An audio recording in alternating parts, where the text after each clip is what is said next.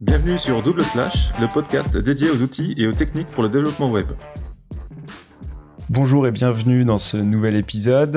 Euh, on va continuer la, toute la série qu'on a mis en place euh, durant l'été, où on a parlé de, de l'OT, on a parlé de TriJS, et on continue dans cette euh, lancée où on va parler de CSS et de JS, et aujourd'hui on va parler de CSS, et comme toujours avec Patrick. Salut Patrick. Salut à tous, salut Alex. Alors, le, CSS, ça fait super longtemps qu'on peut faire des animations en CSS, ça date pas euh, d'aujourd'hui. Euh, mhm. néanmoins, il y, a quand même des, concepts qu'il faut bien comprendre euh, pour éviter de faire n'importe quoi. déjà, par quoi, en fait, par quoi on va commencer et quelles seraient en fait les bonnes pratiques pour éviter de de faire n'importe quoi et de, ruiner en fait des, animations euh, moches quoi.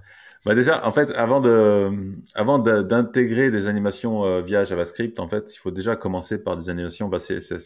Euh, avec CSS, on peut faire beaucoup de choses.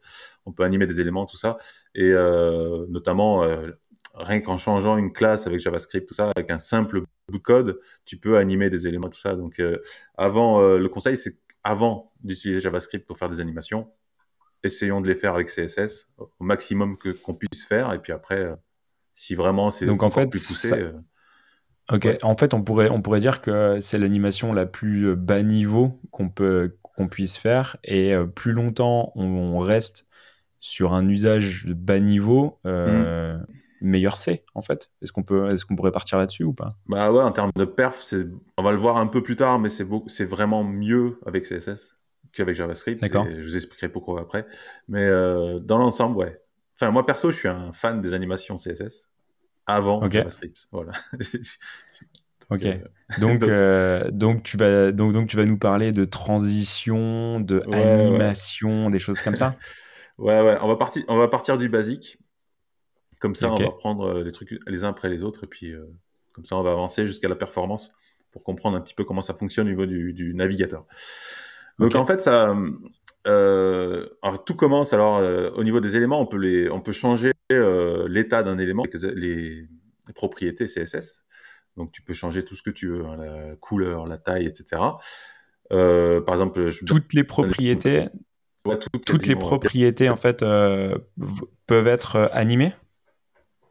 Bah, quasiment, je crois. Enfin, de tête là, là, je vois pas une propriété qui peut pas être animé.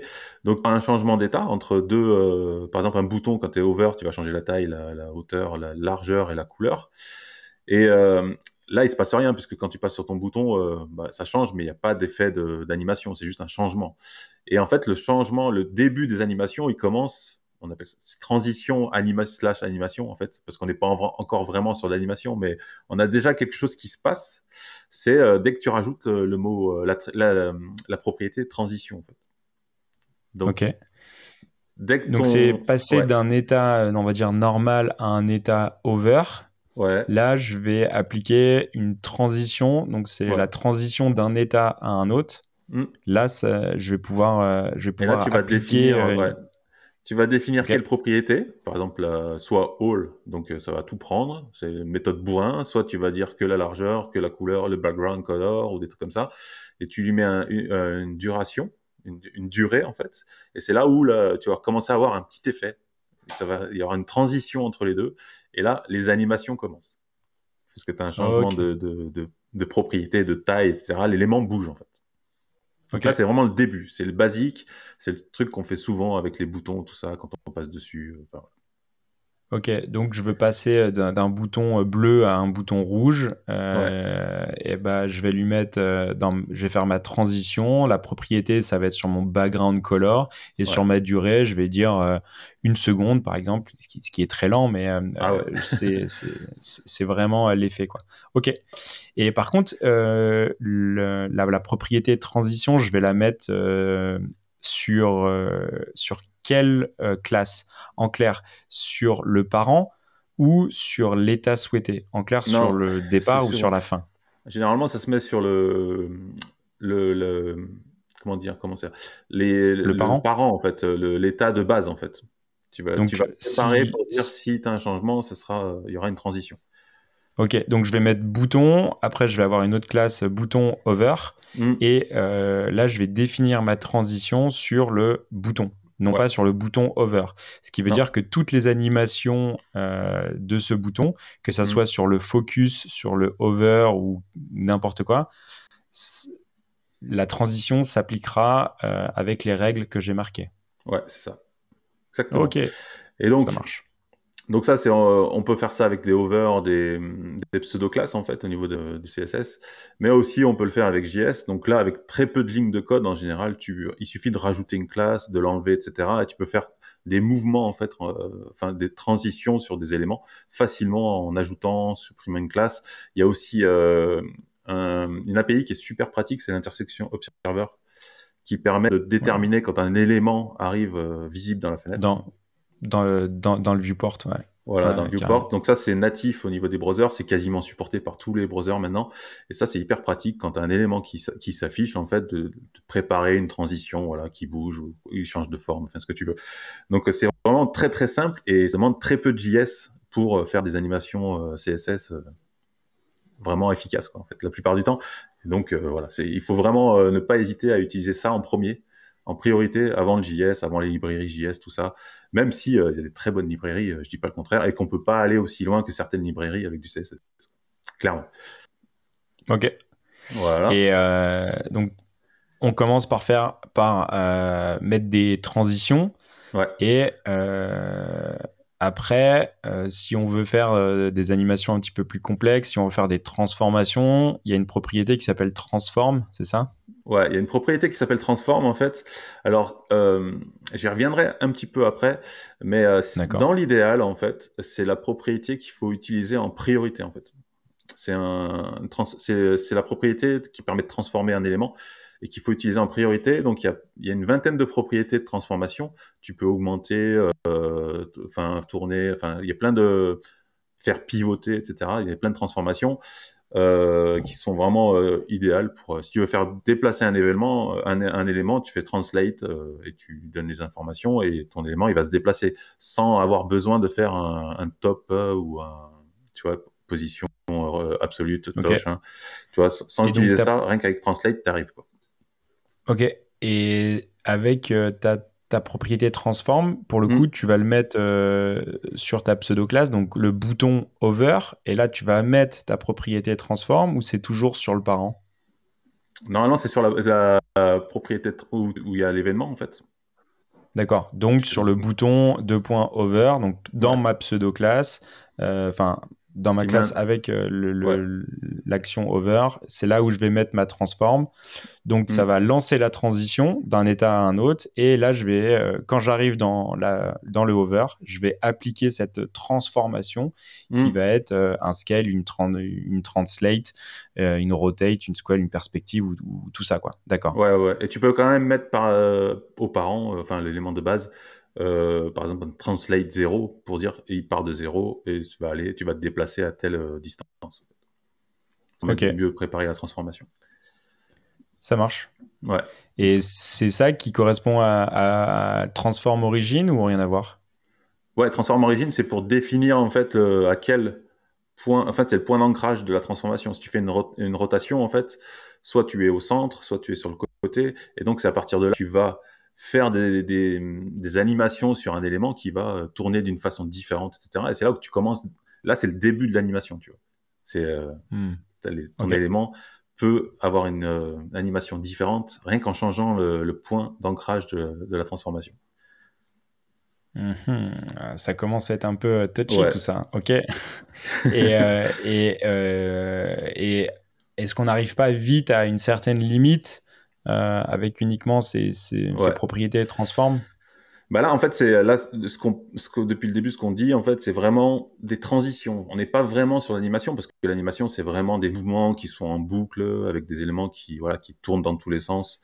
Euh, là, on est vraiment sur la transition, donc c'est, c'est vraiment de l'animation de base, voilà, qui permet c'est de passer d'un état à un autre, quoi. Voilà, c'est juste rendre agréable euh, la navigation par, par un internaute, etc. C'est vraiment de, voilà, changer un background color, des choses comme ça.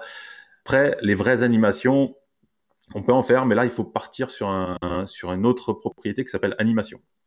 Donc à partir de là, là on part, on part dans le vraiment l'animation CSS où on peut contrôler un peu plus finement le mouvement des éléments. Ok. Et donc on a une, on a même des animations, des propriétés d'animation où mmh. là pour le coup on va, on va retrouver un peu les, les mêmes le name, la duration, le, délai, la direction, les fils, tout ça mmh, mmh, mmh, Ouais, tout ça. Euh, et euh, donc, euh, et c'est là où on en vient. donc, le name correspond à quoi Quand tu fais animation de point name, le name bah, correspond à, un keyframe en fait. et c'est là où on en arrive aux animations avec les keyframes. C'est le keyframe permet de définir en fait une sorte de timeline avec les transformations de ton élément. Et c'est là où l'animation commence. Ok. Et souvent, on voit 0, 25, 50, 75, 100%. Donc, ça va prendre en compte euh, ton animation totale et à, 0%, donc au départ de l'animation, tu vas définir euh, bah, toutes les propriétés que tu veux et à 100%, tu vas mettre toutes les propriétés que tu veux. C'est ça? Ouais, C'est d'où tu pars. Et tu vas pouvoir en fait animer. Ok. Et tu vas pouvoir animer à chaque point de passage. Euh, ok. ouais, c'est vraiment une timeline en fait de, des, transformations, euh, enfin des propriétés. Et tu peux y aller de soit tu vas de from à to, donc de d'où tu pars et où tu vas, soit tu peux vraiment y aller par pourcentage de ton animation et faire un truc hyper euh, poussé avec des mouvements très poussés. Ce keyframe, tu lui donnes un nom et c'est là où tu vas l'utiliser dans l'animation. Et après, dans, euh, avec la propriété animation, tu donnes donc le nom, le nom du keyframe, et ensuite tu as la, la, durée, le délai, etc. C'est là où tu vas vraiment euh, contrôler ton animation. Ok. Donc tu, rentres en fait toutes, les, toutes les informations dans tes keyframes et mm. euh, tu viens instancier cette animation. C'est comme si tu avais une, une, sorte de fonction. bah, en fait, ouais, c'est une sorte de fonction que tu viens définir toutes tes propriétés. Ouais, que tu, okay. tu peux réutiliser en plus. C'est un eh nom, donc tu peux l'utiliser dans plusieurs éléments, en fait, si jamais tu. Euh, donc c'est pas mal, et tu peux faire tourner en boucle parce que tu peux faire euh, une animation qui tourne en boucle, donc un élément qui par exemple qui va tourner et qui s'arrêtera jamais. Ou... Enfin voilà. Et là, tu peux vraiment pousser les animations euh, à fond. Ok. Et c'est ces itérations compte, tu peux le lancer deux fois, trois fois, quatre itérations ou infinite, quoi. Mmh, mmh. c'est ça? Ouais, c'est ça. Ah, ok. C'est pas mal. Et euh, tu as, les directions, c'est-à-dire tu peux, le, tu peux la lancer à l'envers, euh, à l'endroit. Tu peux, tu peux jouer euh, sur. Ouais, y a... ouais c'est voilà, tu peux vraiment jouer dans pas mal de, de, de propriétés. Alors c'est là, il y a soit tu prends propriété par propriété, donc animation duration, animation timing function, animation delay. Mais après, ça, la propriété animation de points, tu peux, c'est un, un, shortcode qui permet de, tout enchaîner sur une seule ligne, en fait. Ok, c'est un, un, un, raccourci, quoi. Au lieu de, ouais, c'est exactement pareil que padding top, padding. Euh, voilà, c'est ça. Padding left, padding machin. Tu peux faire un padding et euh, ta première, c'est ton top, la deuxième, c'est, ton right, la deuxième. ok Donc, c'est, ouais, c'est, c'est un raccourci. Ok.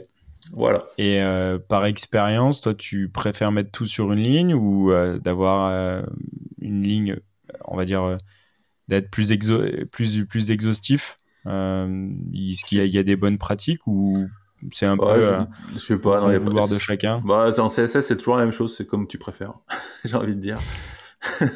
ouais.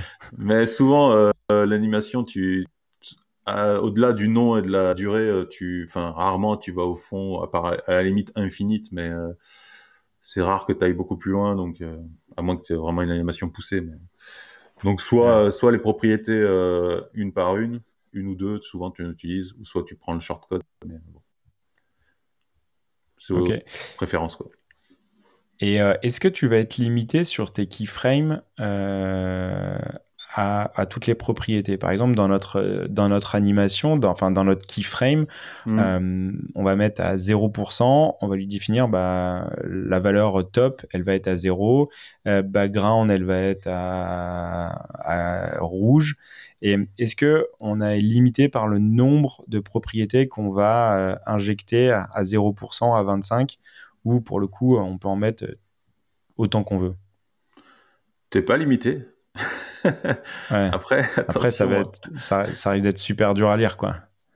Bah déjà dur à lire et puis dur à lire pour le browser, quoi. Si, si, hmm. si pour euh, chaque keyframe il a 200 transformations à faire, ça, ça va devenir compliqué pour lui. Et euh, donc ça va tirer un petit peu sur les performances. Donc euh, on en parlera après des performances, mais il faut toujours être modéré dans les transformations. Ok. Et sur, sur les keyframes, est-ce que c'est plus facile de définir plusieurs keyframes C'est-à-dire, ok, je vais prendre mon élément, je vais le bouger donc je vais euh, je vais je vais appliquer une translation donc la keyframe euh, a pour objectif de faire que du déplacement et je vais créer une autre keyframe qui va gérer la couleur. Donc en clair, je viens séparer plusieurs animations. Ouais, en fait, euh, une animation qui s'occupe du déplacement et une autre animation qui s'occupe du changement de couleur, ou c'est préférable de mixer les deux. Bah, écoute, j'ai jamais. Et en fait, de définir, de définir. Tu me poses une colle là, je me suis, je me suis en train. tu me poses une colle. Je sais pas si on peut définir plusieurs animations en fait. j'ai jamais essayé. Euh... Ouais, ouais. En fait, euh, c'est. Moi, je dirais que c'est plus propre de, de définir plusieurs keyframes euh, par. Euh, parce qu'en fait, on pourrait être tenté de faire, OK, je prends cet élément-là et je vais animer cet élément-là et je vais mettre toutes les propriétés de l'élément, de l'animation de cet élément mmh. euh, dans une seule keyframe. Mais le problème, c'est que si tu veux réutiliser ton changement de couleur euh, ailleurs, bah, tu peux pas. Tu ah Et donc, euh, pour moi, tu as meilleur temps de séparer les keyframes et tu, mmh. peux, tu peux appeler plusieurs animations. Ouais. sur euh, et en fait euh, bah, c'est un peu du on va dire des, des bonnes pratiques euh, de, code en, règle générale. C'est ta fonction elle fait qu'une seule chose. Elle mmh. s'occupe du que d'une seule chose quoi. Donc tu vas faire une, keyframe pour le déplacement et une keyframe pour pour la couleur ouais t'as raison ça permet de réutiliser d'écrire moins de code c'est clair et puis, et puis surtout, de bien séparer les, les, responsabilités. Quoi. Il y en a mmh. une qui est en charge de changer la couleur et l'autre qui est en charge de, parce que si tu viens jouer euh, et de mixer les deux, bah, ça, en termes d'entretien et en termes d'évolution, bah, c'est peut-être euh, un peu plus compliqué. Par contre, euh, ça peut vite être quand même super compliqué. Tous ces keyframes, tu as intérêt à être hyper clair dans ta tête, mm. ou enfin dans ta tête, ou au moins dans ton navigateur, de savoir qu'est-ce que tu fais et comment tu, tu, tu, les, mm. tu articules toutes ces propriétés-là, parce que ça peut vite être méga complexe. Hmm. Carrément. Mais après, c'est toujours, c'est, enfin, c'est toujours la façon de d'écrire le code, hein. d'être propre, de, de faire, de, faire euh, de bien appeler les animations, tout ça, pour savoir ce que ça fait exactement, tout ça. Donc, toujours la même chose. Quoi. Ouais. toujours la même chose. les, les, les, fondamentaux restent les mêmes, même sur des animations. On peut faire tout et n'importe quoi. après, il y en a qui font des trucs plus propres que d'autres. Toujours pareil. Yep. Et euh, il y a une nouvelle, euh, enfin il y a des propriétés qui sont assez récentes en fait et qui sont. Euh, alors la bonne nouvelle, c'est qu'on en a déjà parlé sur sur l'épisode, je sais plus sur les ah ouais les web platforms 2022 où on parlait justement de Safari, l'évolution, tout ça. Il y a les motion pass qui sont qui arrivent en fait, qui existent depuis quelques temps, mais qui qui n'étaient pas encore pris en charge par tous les navigateurs. Et Safari avait annoncé justement qu'il prenait ça en charge sur la future version de, de Safari. Et donc, c'est euh, une propriété qui permet de rajouter. Euh, euh, en fait, tu as trois, as trois propriétés offset pass, as offset distance et offset rotate, et qui te permet en fait de, à ton élément de suivre un tracé, un pass par exemple, ou euh, tu peux mettre un, un, un cercle ou n'importe. Donc c'est des, des passes comme sur du SVG en fait. Et donc tu lui dis de suivre le tracé euh, que tu auras dessiné en SVG. En fait, c'est euh, vraiment du Ok. Euh, vectoriel. Ok, à partir donc tu viens écrire toutes tes coordonnées en fait sur ton pass et euh, l'élément suit cette euh, voilà, ce chemin. suit précisément ce chemin. Donc là, c'est vraiment intéressant parce que tu peux définir un tracé vraiment précis pour un élément. Et après, tu peux justement, c'est là où dans le keyframe, tu vas utiliser le offset distance qui va te permettre de lui dire où il se situe euh, à tel, euh, à tel sur le chemin. Euh, voilà, sur le chemin. Donc tu lui dis là, tu as 0% par exemple, du. Ouais. Ok, donc par exemple, ça serait à 40% de l'animation, tu hmm. auras déjà parcouru 70% de la distance du, du, du, chemin que je t'ai annoncé dans hmm. mon pass. c'est ça? Et Ouais, c'est ça. Et, et là, tu peux vraiment faire une animation avec des mouvements assez poussés sur des éléments. Donc là, c'est vraiment intéressant. Et le dernier, voilà, qui manquait, c'était Safari. Donc là, le prochain le prend en charge. Donc là, on va pouvoir commencer à vraiment utiliser Motion Pass pour pousser les animations encore plus, quoi, et faire un mouvement vraiment défini via euh, des passes ou des. Enfin, c'est vraiment des trucs euh, géométriques euh, classiques qu'on utilise, utilise, en SVG. Quoi.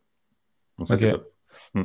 Alors par contre, moi, j'ai jamais utilisé ça et là, le, le, premier, le, pro, la première en fait blocage ou la première barrière que j'aurais en fait, c'est comment je fais pour écrire mon pass euh, de manière euh, fluide, tu vois, parce que euh, un pass sous sous SVG là, les, les M10, 10, H, 180 V.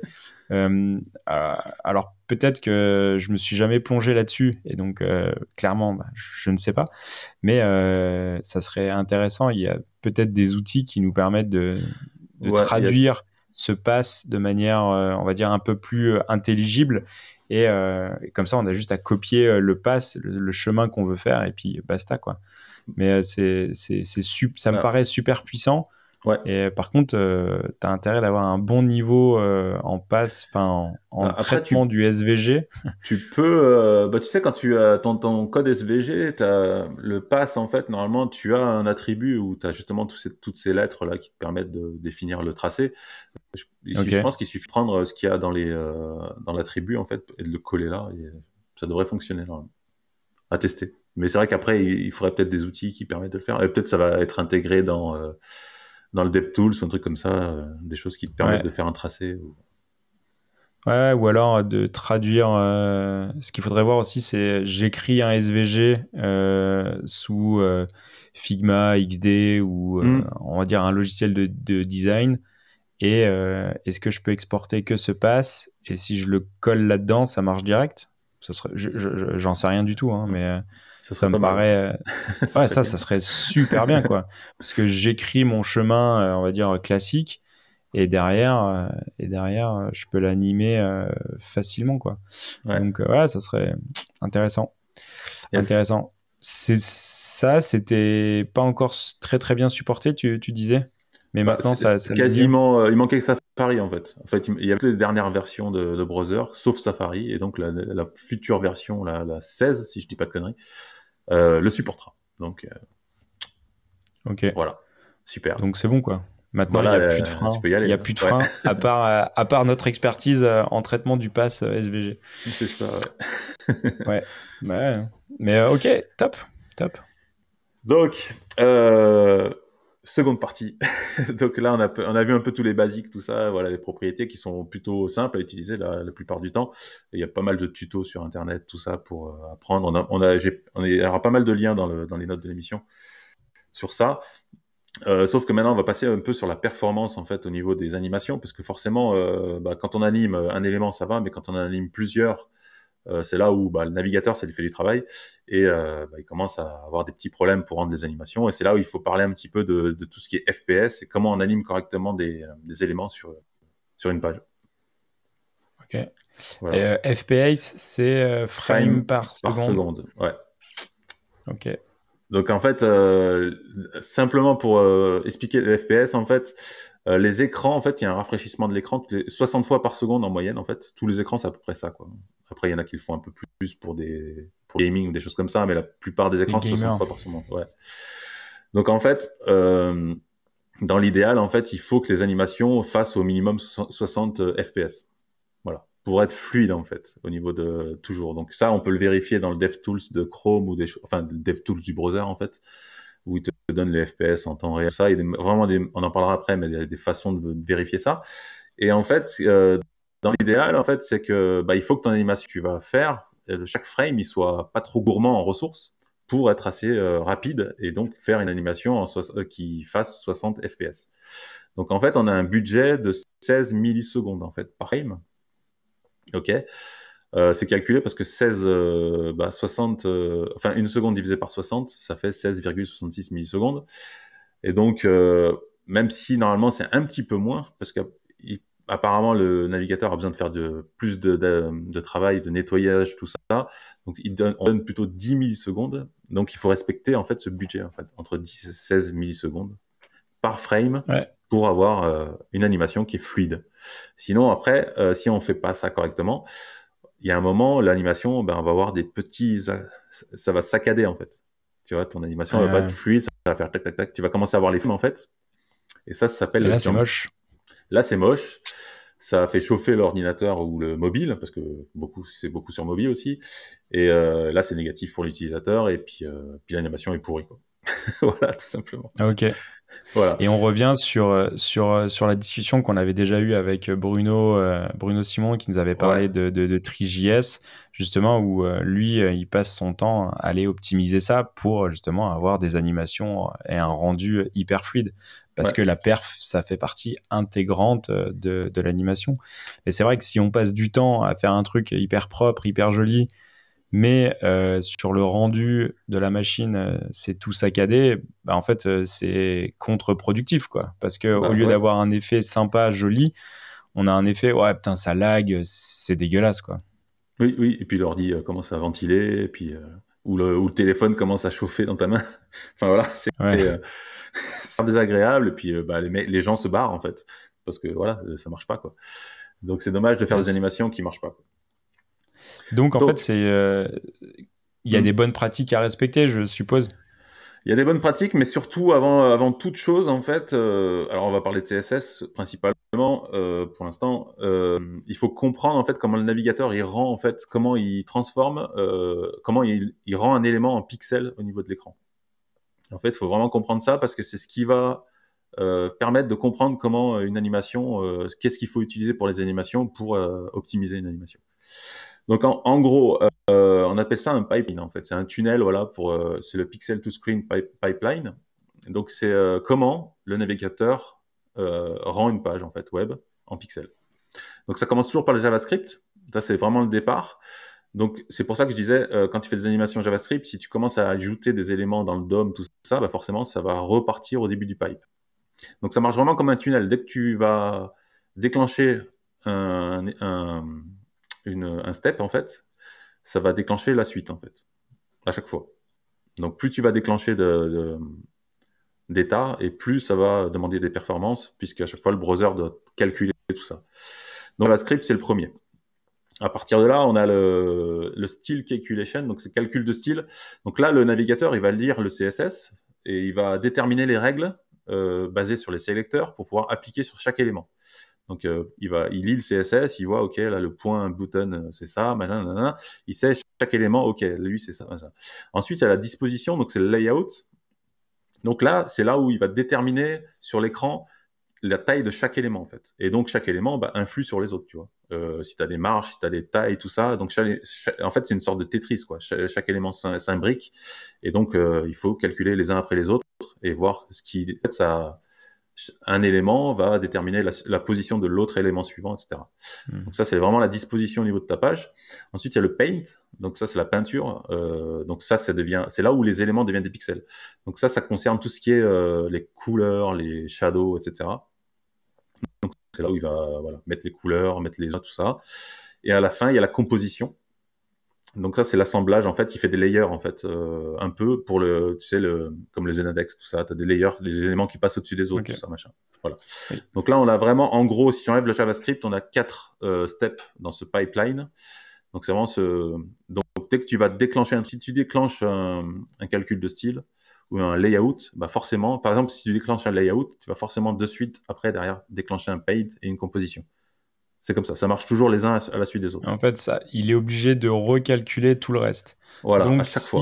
si dans ton animation, tu fais, euh, tu, tu, tu, modifies des, des, des, des propriétés, et eh ben, mm. ça veut dire qu'à chaque fois, il doit recalculer toute la boucle. C'est ça? Voilà, exactement. Et ça, après, évidemment, euh, ça, ça va augmenter au, au, fur et à mesure que plus tu vas animer d'éléments, bah, plus il va devoir calculer les uns à la suite des autres. Euh, bah, la disposition, etc. Donc, euh, par exemple, en fait, toutes les propriétés, euh, ne soient appliqués aux mêmes étapes. En fait, par exemple, le width et le height, ça s'applique au layout. Euh, c'est le step où il va calculer la taille des éléments, il va placer euh, dans le flux de la page. En fait. Ok. Donc en fait, est-ce qu'on pourrait dire qu'il faut éviter de bouger ces informations-là dans nos animations parce qu'elles vont être hyper gourmandes parce qu'elles vont relancer le pipe à un niveau plus bas, donc il va être obligé de relancer tout le pipe? Ouais, à chaque fois, il doit tout relancer et tout recalculer. Et dans l'idéal, il faut euh, bah, utiliser que des propriétés qui font de la composition. Et c'est là, et c'est là où on revient au début, la propriété transforme et opacity. Voilà. En fait, dans l'idéal, ah, pour les animations, il faut utiliser la propriété transform et opacity c'est vraiment euh, les propriétés à utiliser en priorité avant toutes les autres. Ah ouais, donc en fait, on pourrait faire un truc euh, avec une keyframe et tout ça, mais ça serait peut-être overkill parce que on irait taper euh, l'API vraiment très tôt et ça relancerait le pipe bah, de calcul et de rendu, et donc ça serait très énergivore. Alors que si on avait fait ça correctement en termes de performance, on, serait resté en fait au niveau de la composition, donc la fin du tunnel euh, de, de, ce mm. pipe-là, et on, aurait beaucoup moins de ressources consommées. Quoi. Bah, tu, mm. peux, tu peux utiliser Transform et Opacity dans une keyframe, hein. tu peux euh, faire une animation euh, avec des Transform et Opacity, mais effectivement, c'est le fait que ça déclenche que la composition, en fait, ça, demande très peu de ressources au, au navigateur, et c'est là où ça te permet vraiment d'atteindre ces 60 fps facilement, en fait, sans, sans forcer. Ok, donc un exemple, euh, tu, tu, me dis si, mon exemple il, est pété mm. ou pas. C'est au lieu de changer la height du, du, titre, par exemple, je vais utiliser la propriété transform qui va faire un scale en 1.24, par exemple. ce qui va faire que visuellement, je vais avoir un rendu qui est pareil. J'ai changé la mm. hauteur. Néanmoins, je, en termes de perf, j'aurais rien à voir. T'as rien à voir parce que si tu avais fait un 8, en fait, c'était tu faisais taper dans le tu relançais, tu, et donc tu déclenchais le paint et la composition et donc tu relançais trois étapes en fait dans le pipe en fait au lieu d'en déclencher donc, en fait, seule. Il faut il faut changer en fait le pattern euh, au lieu de vouloir changer le 8, en fait, je garde le 8 initial, enfin la, la, hmm. hauteur, la height et euh, je viens appliquer euh, une propriété transform de scale et visuellement j'ai un, un, rendu qui est exactement pareil. J'ai modifié la hauteur mais pas par le même mécanisme en fait. Et donc ça et en plus ça sera euh, beaucoup plus fluide en fait. Et, euh, et pareil pour un, on peut donner l'exemple aussi si je veux bouger un élément euh, sur la page, le faire. par exemple, tu as un menu, un, menu burger qui va s'ouvrir sur le côté, bah, tu vas utiliser plutôt un translate, translate, plutôt que de le faire bouger avec un left ou un truc comme ça, tu vois. Parce que le left, si tu utilises left, ça va déclencher un layout, donc la disposition, et il va redéclencher un paint et une composition, alors que le Translate X, il va faire qu'une composition. Ok. Et si je rajoute une opacité, en fait, le, on pourrait dire que le, le menu, il est en opacity 0, mm. ce qui fait que je ne le vois pas. Je le mm. translate, je fais une opacité à 1 et il devient visible. Voilà. Et ça, ça déclenche que de la composition, donc c'est c'est l'idéal en fait. Ok. ça, c'est hyper important à vraiment comprendre parce qu'en fait, à la limite, quand tu as un seul élément que tu vas animer, ça peut passer, que ça déclenche chaque fois du layout ou du paint. Mais si tu commences à animer plusieurs éléments en même temps, avec, avec une keyframe un peu complexe et des éléments, voilà, plusieurs propriétés qui sont, qui transforment ton élément, c'est là où euh, bah, tu vas commencer à avoir du lag et tes 60 euh, FPS sont pas atteignables. Enfin, c'est quasiment, enfin, j'ai trouvé des articles où ils disent que c'est quasiment impossible de, de faire euh, des 60 FPS si tu n'utilises pas les transforms. En fait. Donc c'est vraiment, euh, vraiment quelque chose à vraiment utiliser en priorité. Transform opacity toujours, toujours, toujours avant d'utiliser autres éléments parce que c'est euh, enfin, avec les autres éléments, c'est très très difficile d'avoir une animation fluide euh, à partir du moment où tu as plusieurs éléments et plusieurs, euh, plusieurs euh, propriétés qui changent. En fait. Ok, énorme. Mm. Et euh, à limite, est-ce qu'on peut. et comment on fait pour traiter un peu tout ça et comment on fait pour observer ces FPS pour voir si en termes de perf on est bon ou pas? Bah Ça, tu as, plusieurs panneaux dans, le DevTools en fait, qui permettent de le voir. Donc, ce qu'on regardait tout à l'heure, là, et bah, à la limite, euh, on va partager, partager ça, petit spoil euh, sur la suite. Mais on va inspecter, euh, on va inspecter la page. On va lancer la palette donc dans le DevTools ouvert. On va aller taper FPS.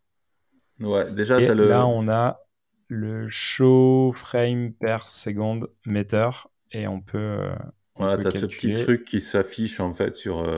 c'est un truc en overlay qui s'affiche et qui t'affiche en temps réel le FPS. Donc, c'est quand tu as des animations, des animations qui vont tourner en boucle, tout ça, c'est plutôt pratique tu as cet outil-là, tu as l'outil performance aussi qui te permet de donc tu vas enregistrer euh, la page en fait et après tu as euh, les frames qui s'affichent tout ça, tu peux afficher les frames et il va te donner le nombre de FPS par euh, à chaque frame etc. Enfin c'est vraiment assez précis et puis la ressource que ça demande là, tu, euh, il y a des trucs à régler, mais normalement, tu as vraiment les frames avec le, quand tu as une animation, en fait, tu as euh, un onglet, un, c'est marqué animation, enfin, il y a pas mal de choses. Frame, là, on voit, on voit, on voit parfaitement euh, toutes, toutes les frames et toutes les, les, le nombre de frames par. Et tu as le temps par, par, frame, en fait, qui s'affiche quand tu passes la souris dessus. Donc, ça permet de voir le temps que, le temps que chaque frame prend. Et puis, après, tu as aussi l'onglet animation qui est un peu plus pour euh, contrôler les animations, pour euh, vérifier euh, voilà le, comment l'animation se comporte, tout ça, mais qui est un peu plus poussé. Mais je sais pas s'il y a les frames là-dessus, mais. alors, pareil, sur l'animation, on va lancer la, la, palette de commandes et on va mm. taper animation, show animation, et on a un drawer animation qui nous permet en fait de venir analyser les animations qui ont été mises en place. Tu peux la rejouer, le, etc le temps, on peut rejouer, on peut ralentir aussi euh, les, mmh. animations. En, termes de debug, c'est pas mal et on a un slider qui nous permet en fait de justement euh, dire ok à, tel état, à telle seconde, qu'est-ce que ça fait, zoom in, zoom out, ce qui nous permet d'avoir un niveau de granularité et de précision, on va dire dans le debug aussi, hein, parce que euh, si on commence à faire des animations un petit peu complexes, là on, on voit en fait comment ça se passe et comment on peut interagir et peut-être euh, ralentir, accélérer ou changer le, le ease, euh, la vélocité, on va dire, de, de, de, l'animation. Alors pour ceux qui nous écoutent euh, sur Spotify ou sur, sur, ou sur votre application de podcast, sachez que on est aussi sur YouTube et le fait de voir la vidéo, je vous cache pas que sur les animations, ça peut être intéressant. C'est clair. Ok. Euh, donc ça, c'est dans notre DevTools en fait. On va avoir euh, des, propriétés qui vont mm. nous aider à, justement traquer un petit peu euh, toutes, toutes ces informations là, quoi. Mm. Plutôt intéressant, ouais, pas mal d'outils. Il y a aussi un lien, alors CSS Triggers, qui permet de ce par rapport à ce qu'on parlait juste avant, le fait de savoir quelle propriété déclenche quoi dans le pipe en fait. Donc c'est un site qui permet en fait de vérifier bah, chaque propriété, qu'est-ce qu'elle déclenche. Est-ce qu'elle déclenche un, paint, un layout ou une composition? Euh, En fait, euh, bah, les compositions de toute façon c'est que les transforme, mais euh, voir déjà si ça, déclenche un layout ou un paint, voilà. Et ça permet de voir bah, quelle propriété est plutôt gourmande en ressources ou pas. Ah ouais, donc ça en fait c'est un peu l'almanach de la performance. Ouais, c'est un peu ça en fait. donc tu peux cliquer sur une propriété, ça ouvre un petit panneau qui te dit voilà ce que ça déclenche à peu près. Donc c'est par browser en plus. Donc, euh. Exactement. Et en fait, euh, alors ouais, c'est pas tout à fait par browser, c'est par moteur de rendu. Quoi. moteur, donc WebKit, Gecko ou. donc après, c'est à nous de connaître. voilà, on sait que Firefox. Gecko c'est avec Gecko euh, et euh, WebKit et euh, tout ça. Ok. Il y en a de moins en moins, ça c'est aussi oui. de moins en moins de colonnes. ouais, ce qui est peut-être aussi bien, ce qui nous nous facilite la vie et en même temps aussi, bah, je pense que refaire un moteur de rendu de navigateur, bah, c'est vachement vachement de taf, donc mm. c'est aussi compréhensible qu'à un moment donné, on va pas réinventer la roue quoi. D'autant qu'ils sont, ils sont tous open source, il hein, faut le noter. Euh. C'est que des moteurs qui sont open source et après chaque euh, chaque euh, entreprise utilise le moteur et fait ce qu'il veut avec, mais c'est des moteurs qui sont open source. Hein. Gecko, Chromium ou WebKit. Donc chacun, on peut même nous faire un navigateur si on a envie, pour concurrencer Chrome. bon courage les gars, bon courage. ok. Donc c'est vraiment, euh, c'est vraiment quelque chose qu'il faut se mettre dans la tête. Euh, si vous nous écoutez là, c'est euh, utiliser en priorité. Il y a que ça à retenir de tout l'épisode. C'est utiliser en priorité Transform et, Opacity. Voilà. C'est, il faut partir de là. Voilà, voilà. et, donc, vas-y, vas-y. bah, Dans le cas où bah, tu as besoin d'utiliser une autre propriété. Donc il y a une, y a une propriété qui existe en fait, c'est wheel change. Donc tu vas le mettre sur un élément où tu vas utiliser autre chose que transform et, euh, et, opacity et tu vas dire à ton browser, à ton navigateur, bah, cet élément il va subir des transformations, donc prépare-toi en fait. Et euh, si j'ai bien compris, il le met sur un layout un petit peu différent que les autres parce que cet élément va euh, va bouger seulement. Dans tous les articles que j'ai lus là pour préparer l'épisode, en fait, ils te ils te disent vraiment c'est à utiliser en dernier recours. En fait, il faut pas systématiquement l'utiliser, le change. C'est vraiment un dernier recours où euh, tu as un problème de performance et que tu as du lag au niveau de ton animation. Et c'est là où tu peux l'utiliser. Mais il faut éviter dans l'ensemble de l'utiliser parce que ça, ça, ça apporte d'autres problèmes, en fait. Au niveau de mémoire. ça déplace ton problème. Voilà, ça déplace ton problème. Et si tu utilises sur, si tu utilises sur trop d'éléments, en fait, ça va te, ça va te bouffer de la, du procès, tout ça. Enfin, voilà. Donc attention à ça quand même. Et, euh, et le fait de jouer que avec Transform et Opacity, est-ce que ça va pas amener euh, des problèmes euh, d'accessibilité? Belle transition. Alors évidemment, euh, il y a des gens, il y a des personnes, pas forcément avec des handicaps, hein, qui ont, bah, qui sont pas fans des animations, qui aiment pas avoir des choses qui bougent à l'écran, ou que ça dérange, ou qui ont des problèmes de, voilà, qui, ça peut déclencher des, problèmes euh, au niveau du cerveau. Donc il y a une, euh, on a possibilité aujourd'hui au niveau du navigateur ou même de, je crois, du, de l'OS de, de, de demander de pas avoir d'animation. Et pour ça, on a un media query qui existe, qui existe en fait, c'est Prefers Reduced euh, Motion, qui permet de dire que si cette personne-là, l'internaute, ne veut pas d'animation, on désactive les animations. Donc c'est important de l'utiliser parce que vraiment, il y a des personnes, ça gêne vraiment d'avoir des éléments qui bougent à l'écran. Donc c'est important de le prendre en charge. Et alors je dis pas que je le fais, hein. attention, mais il faut essayer de l'utiliser pour enlever les animations dès que quelqu'un demande de retirer les animations. Ok. Ouais, c'est une sorte de bonne pratique où euh, tu laisses la possibilité à l'utilisateur euh, d'appliquer ses règles euh, sur, sur sa navigation et sur son type de navigation. Voilà. Bah oui, oui, c'est hyper important pour quelqu'un qui voilà qui qui est pas à l'aise avec un ou qui, qui, navigue avec un clavier ou qui peut pas cliquer facilement. Tu vois, il y a vraiment différents cas de figure qui fait que qui font que bah, il faut désactiver les animations parce que ça apporte à la base ça apporte plus de, des c'est juste de l'esthétique en fait. C'est pas vraiment euh, utile pour la navigation. Ok. Je comprends, je comprends parfaitement. Mm. Euh, un, autre point, moi, je, je suis pas, je suis un peu feignant, tu vois, comme bon dev, en bon dev qui se respecte. Euh, les animations, ça me saoule un peu, mais j'ai envie de, de rendre on va dire, mon site un petit peu plus euh, sexy, euh, un peu plus animé. Euh, est-ce que je pourrais pas récupérer des animations qu'il y a sur le, net? Est-ce qu'il n'y a pas des librairies ou des choses que je peux, que je peux utiliser direct out of the box? Parce que moi, je suis une feignasse, quoi. Ouais, pas comme tous les devs. Euh, bah oui, donc j'en ai trouvé deux liens, mais il y en a certainement plus. Euh, il y a Animista et Animate. Euh, enfin, point .style l'URL, mais c'est animate.css. Euh, animate.css, en fait, c'est une librairie que tu intègres directement et tu peux utiliser des classes en fait sur tes éléments et donc ajouter des animations sur tes éléments facilement, rien qu'avec des classes que tu utilises en fait. Que tu crées rien du tout, juste tu, tu utilises la librairie avec les classes. Voilà, tu as plein plein d'animations. Euh. donc ceux qui sont en vidéo, qui regardent la vidéo, euh, on va avoir le, le, le, pulse, on peut avoir le shake X, le shake Y, donc ça, ça, ça, bouge. Head shake, euh, voilà, on va avoir plein d'animations. Est-ce que par contre, quand on vient apporter ce, style sheet parce que là pour le coup je pense que c'est un c'est une librairie CSS mm. si on utilise euh, une classe c'est con. est-ce qu'on est obligé d'importer tout? Euh, parce qu'en fait ok je viens créer je viens ajouter une nouvelle librairie une dépendance. En clair est-ce qu'il y a une sorte de, de tree shaking sur euh, sur ce type d'animation de librairie, on va dire out of the box, où c'est à moi de programmer parce que euh, clairement là il y a je sais pas il y a peut-être une centaine d'animations euh, qui sont plutôt sympas euh, voilà. Très bien.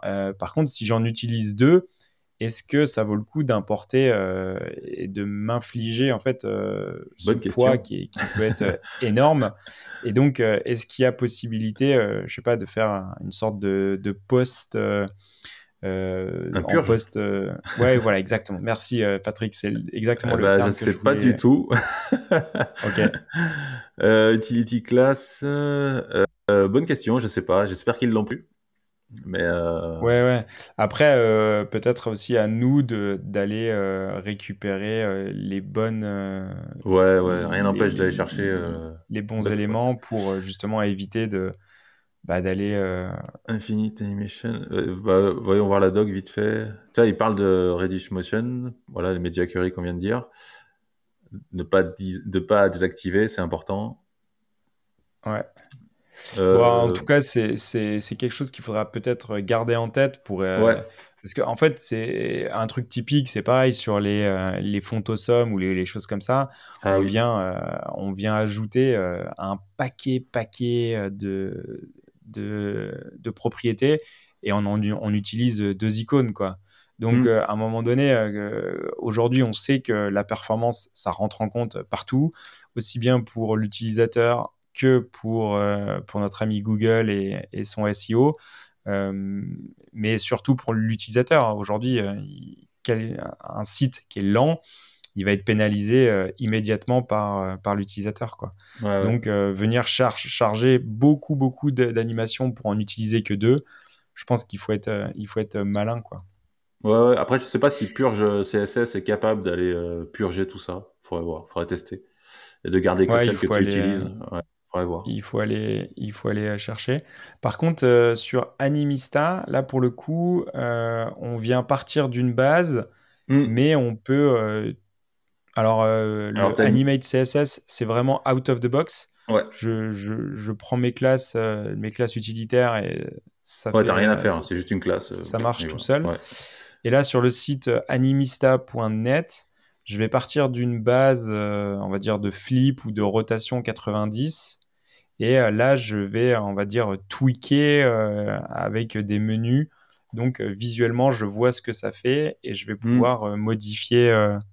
Ouais, c'est une, librairie de, c'est une librairie de, de mouvements que tu peux customiser et après, tu récupères le code et tu l'intègres dans ton code CSS. Ok. Et donc, ça te permet. Ouais, donc en fait, c'est plutôt un assistant à la création d'une animation. Ouais, ouais, ouais. C'est quand tu, tu veux faire une animation, euh, voilà, tu sais pas comment faire, bah tu vas dedans, tu as pas mal d'animations, il y en a beaucoup, beaucoup, beaucoup, et après tu récupères ton code CSS et tu l'intègres, et donc là c'est propre, et ça te permet en plus de customiser, donc c'est plutôt pas mal. Librairie assez complète euh, qui permet de faire du, voilà, de récupérer le code et de l'intégrer. il y a des euh, flips, il y a tout ce que tu veux, hein, des flips, enfin il y a vraiment beaucoup de choses. Ouais, et là pour le coup c'est bien plus efficient parce que on choisit uniquement ce qu'on veut, on mm. crée ce qu'on veut et euh, même si on n'a pas, on ne connaît pas par cœur toutes les propriétés, on peut interagir via des menus et euh, ça nous permet de construire notre animation spécifique. Et euh, derrière, ça nous génère le code automatiquement. Ouais, ouais. Puis en plus, ça te permet d'apprendre. Éventuellement, si tu veux apprendre aussi comment on fait telle ou telle animation, ça te permet de voir les propriétés utilisées et puis tu apprends au fur et à mesure comment les faire. Ouais, carrément. Mm. Carrément. Carrément. Pas mal. Ouais. Ouais, c'est plutôt, euh, c'est plutôt pas mal. Excellent tout ça. Voilà. Donc on a, on va donc on va mettre pas mal de liens au niveau de, des notes de l'émission. Donc il y a pas mal d'articles de web.dev sur la performance d'animation, tout ça, comment créer des animations. Euh, il y a il y a deux liens aussi sur des cours sur les Motion Pass et puis sur euh, Open Classroom, il y a des cours qui sont plutôt bien faits pour apprendre à comment faire des animations CSS, tout ça. Ça part du basique jusqu'à voilà un petit peu plus poussé. Et puis il y a les liens aussi sur les deux sites qu'on vient de montrer là. Parfait. Hmm, nickel. Un grand merci Patrick, un grand merci à tout le monde d'être euh, resté jusqu'au bout euh, de l'épisode et on vous dit à bientôt sur, sur, le, prochain, sur le prochain épisode. Ciao, ciao. Merci, ciao. Merci, ciao. Retrouvez Double Slash sur vos plateformes de podcast préférées et sur le site internet du podcast www.slash-podcast.fr. Sur le site, vous allez retrouver tous les liens de l'épisode, les références évoquées durant l'émission.